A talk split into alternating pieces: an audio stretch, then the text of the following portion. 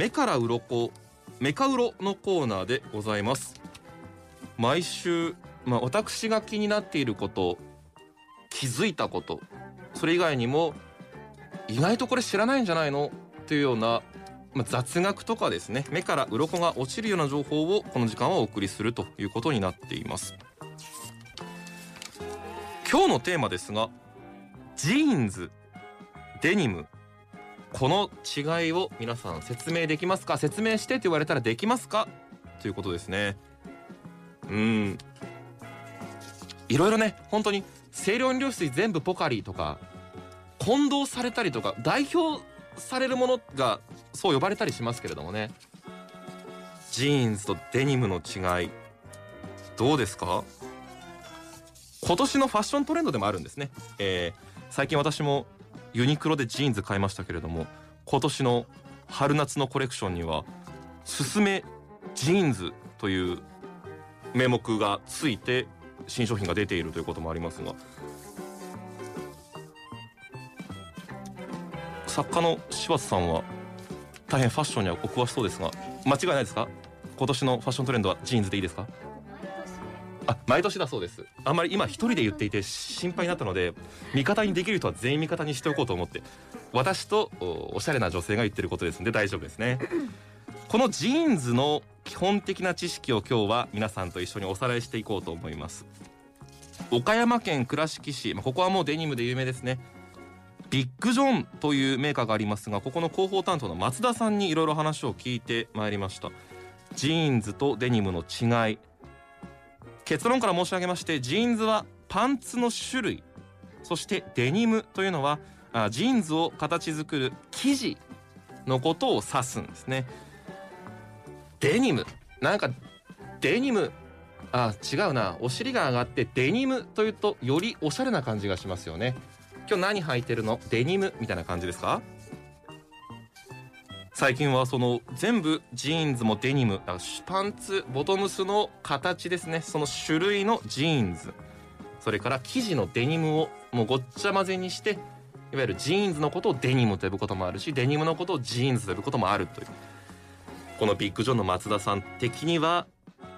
ちょっと違和感がありますというふうに正直に言ってましたね。ここで豆知識を一つ。ジーンズはイタリアのジェノバ。デニムはデニムにしましょう。今日は頭高でいきましょう。デニムはフランスのニースが発祥と言われています。これ諸説あるそうですけどイタリアのジェノバ人が履いていたズボンつまりジーンズ。これをアメリカ人が見てジェノイーズあジェノバ人のという言葉。ジェノイーズっていうのをジーンズと発音していたことが始まり、まあ、そう聞こえたということですね。でデニムってなぜ青いのという話ですけれどもあれはインディゴという青色で染めた縦の糸と染めていない白の横糸というのを綾織りという織り方をしているんですね。で表側には縦の糸が多く出てきますので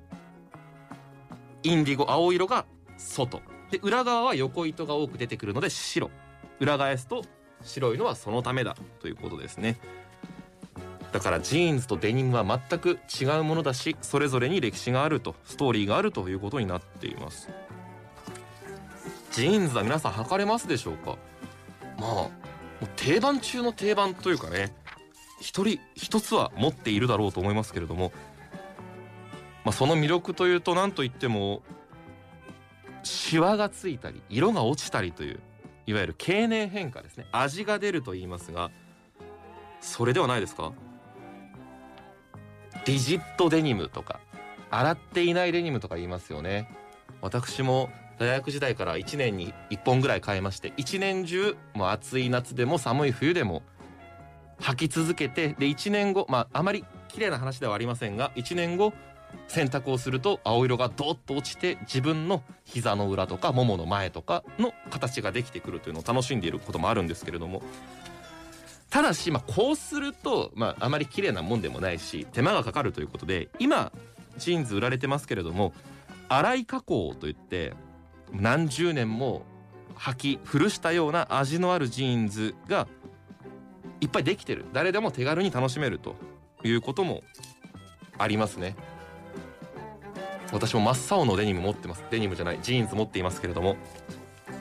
そういう洗い加工。このジーンズを初めて世界で売ったのがビッグ・ジョン。さっき話を聞いているこの松田さんが働いているところですけれども。だから日本の発祥だということですね。あまりわざわざ洗って色を落としてジーンズを売るというのは日本以外では見られなかった。日本が発祥の文化だということです。歴史も古いですね。およそ60年前ですか？1965年この洗い加工をしたジーンズをビッグジョンが販売したと。アメリカから輸入したデニム生地からジーンズを作って売ったんだけれども最初のり付けがされているバリッバリなので日本人には全く受けなかった。でビッグジョンはまず洗濯機で洗って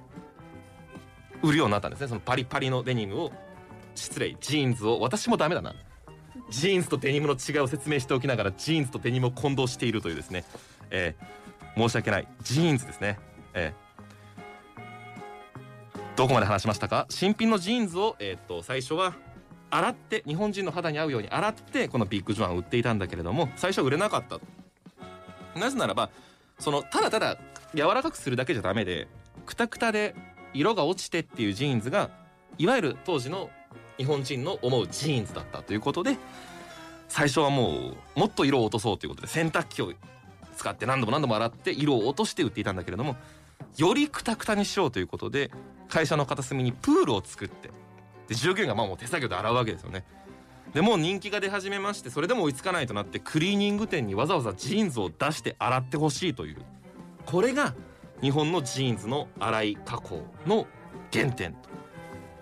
いうことですね。うんここは個人差がありますね。私はあまり洗い加工をしたジーンズを履くというのは自分でやりたいっていうの思いますけれども